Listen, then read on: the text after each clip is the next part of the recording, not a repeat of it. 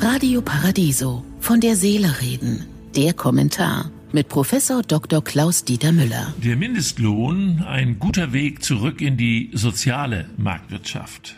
Der gesetzliche Mindestlohn beträgt seit dem 1. Januar 2020 9,35 Euro die Stunde. Die Mindestlohnkommission wird Mitte 2020 eine neue Empfehlung für die weitere Erhöhung des gesetzlichen Mindestlohns ab 01.01.2021 aussprechen. Bundesarbeitsminister Hubertus Heil, SPD, will während der anstehenden EU-Ratspräsidentschaft Deutschlands einen verbindlichen Rahmen für Mindestlöhne in allen EU-Staaten durchsetzen. 21 der 27 EU-Mitgliedstaaten kennen gesetzliche Mindestlöhne schon heute. Die Höhe aber ist sehr unterschiedlich, von 1,87 Euro in Bulgarien bis zu 12,38 Euro in Luxemburg. Ich erinnere mich noch gut, wie farbenfroh und 2015 der Untergang vieler Branchen ausgemalt wurde, wenn der Mindestlohn käme. Kaum einem Friseur wurde von diesen selbsternannten Wahrsagern eine Chance gegeben. In Charlottenburg, wo ich wohne, macht ein Friseurgeschäft nach dem anderen auf, so dass ich mich frage, wo die ganzen Haare herkommen sollen, die da geschnitten werden. Deutsche Bank Research, die Wissenschaftsabteilung der Deutschen Bank, 2015. Ein solcher Mindestlohn wird nach unseren Schätzungen zwischen 450.000 und einer Million Arbeitsplätze kosten.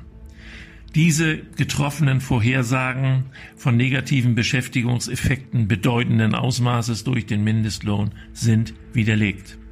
Vielmehr ist im Zeitverlauf weiterhin eine Zunahme der Gesamtbeschäftigung zu beobachten. So viel zur Ernsthaftigkeit von unternehmensinternen Forschungseinrichtungen. Das größte Problem ist sicher die Überprüfung der Mindestlöhne durch den Zoll, der dafür zuständig ist. Circa 6000 Zollbeamte der Finanzkontrolle Schwarzarbeit, FKS, sind bundesweit im Einsatz, um unter anderem die Einhaltung der Mindestlohnregelungen zu prüfen. Circa 50.000 Betriebe werden bundesweit pro Jahr kontrolliert. Jede zehnte Prüfung führt zu Beanstandung. Arbeitgeber tricksen vor allem bei der Arbeitszeit, um weniger zu zahlen als vorgeschrieben. Die Beschäftigung von Menschen zu Löhnen, von denen sie nicht leben können, hat mit christlichen Werten, aber auch mit sozialer Marktwirtschaft nichts zu tun.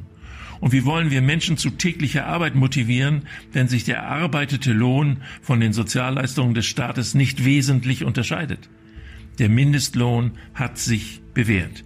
Ich wünsche Ihnen einen glücklichen Arbeitstag, aber bleiben Sie achtsam. Von der Seele reden mit Politik- und Medienwissenschaftler Klaus-Dieter Müller, Vorstand der Stiftung Christliche Werte leben. Alle Texte zum Nachhören und Nachlesen auf www.paradiso.de.